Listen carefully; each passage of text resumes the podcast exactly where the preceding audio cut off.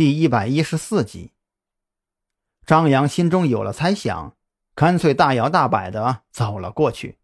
他留意到这两个小同志脸色都非常的苍白，走过去以后不由得笑了：“ 胃里不太好受吧？”“是啊，有些不好受。”这两个人已经确认了张扬的身份，也没什么好顾忌的。张先生，里面虽然经过了一轮的调查和取证。但是很多痕迹都是没有办法清理的，而且也不能清理。你要不要带上这个呀？说着，其中的一个就给张扬递过来一个塑料袋，还是带上吧，等下不要忍不住弄到犯罪现场了。多谢。张扬不用想也知道里面是个什么样的光景，没有拒绝他们的好意。不过。你们为什么要叫我张先生啊？张扬总觉得这个称呼有些别扭。李队说了，你是上面指定的顾问，待会儿要我们两个随你一起进去，有什么需要帮助的，你尽管提。这个说话的人就伸出手来与张扬握了一下，你叫我小李就好了。嗯，这是小周。那好吧，如果待会儿扛不住了，你们随时都可以出来。其实啊。我一个人也行的。张扬心里也知道，这是李栋让这两个小同志跟着自己学习。可是李栋显然忘了，自己观看犯罪现场并且做出推断，几乎都是在脑子里面完成的。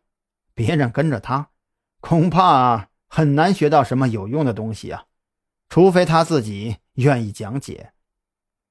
那我们进来说吧，案发现场在房子里面。说着，小李就打开了院门。这是一个三层的小洋楼。张扬进来扫了一圈，便就已经可以确定，至少院子里没有留下任何的痕迹，这里连一丝血腥气都没有。不过，当他靠近房门以后，那种冲鼻的血腥味道就迎面而来，他不得不连忙捂住了口鼻，微微皱眉。薛儿被人砍成了一百多份，血腥味大一点也是合理的。他这么告诉自己。奇怪啊，小周靠了上来。刚刚这里的味道明明没有这么重的。说着，小周就一个箭步冲上去，推开了房门。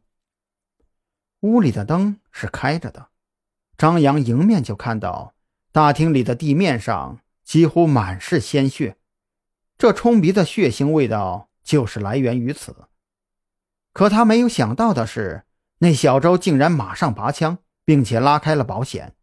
快通知李队！小李过来看了一眼，也是脸色大变，连忙掏出手机与李栋联系。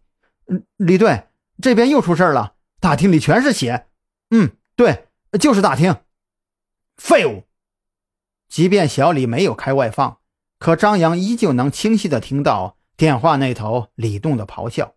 “呃，张先生，不好意思啊，这里你现在不能进了。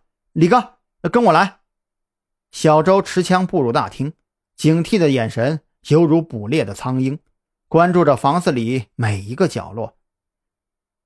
案发后又有人来过，这大厅显然不是第一犯罪现场。张扬做出推断。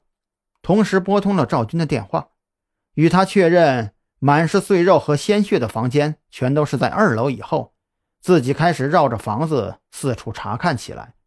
很显然，凶手绝对是一个穷凶极恶的凶徒，手无寸铁的他，即便进去，也可能只会添麻烦。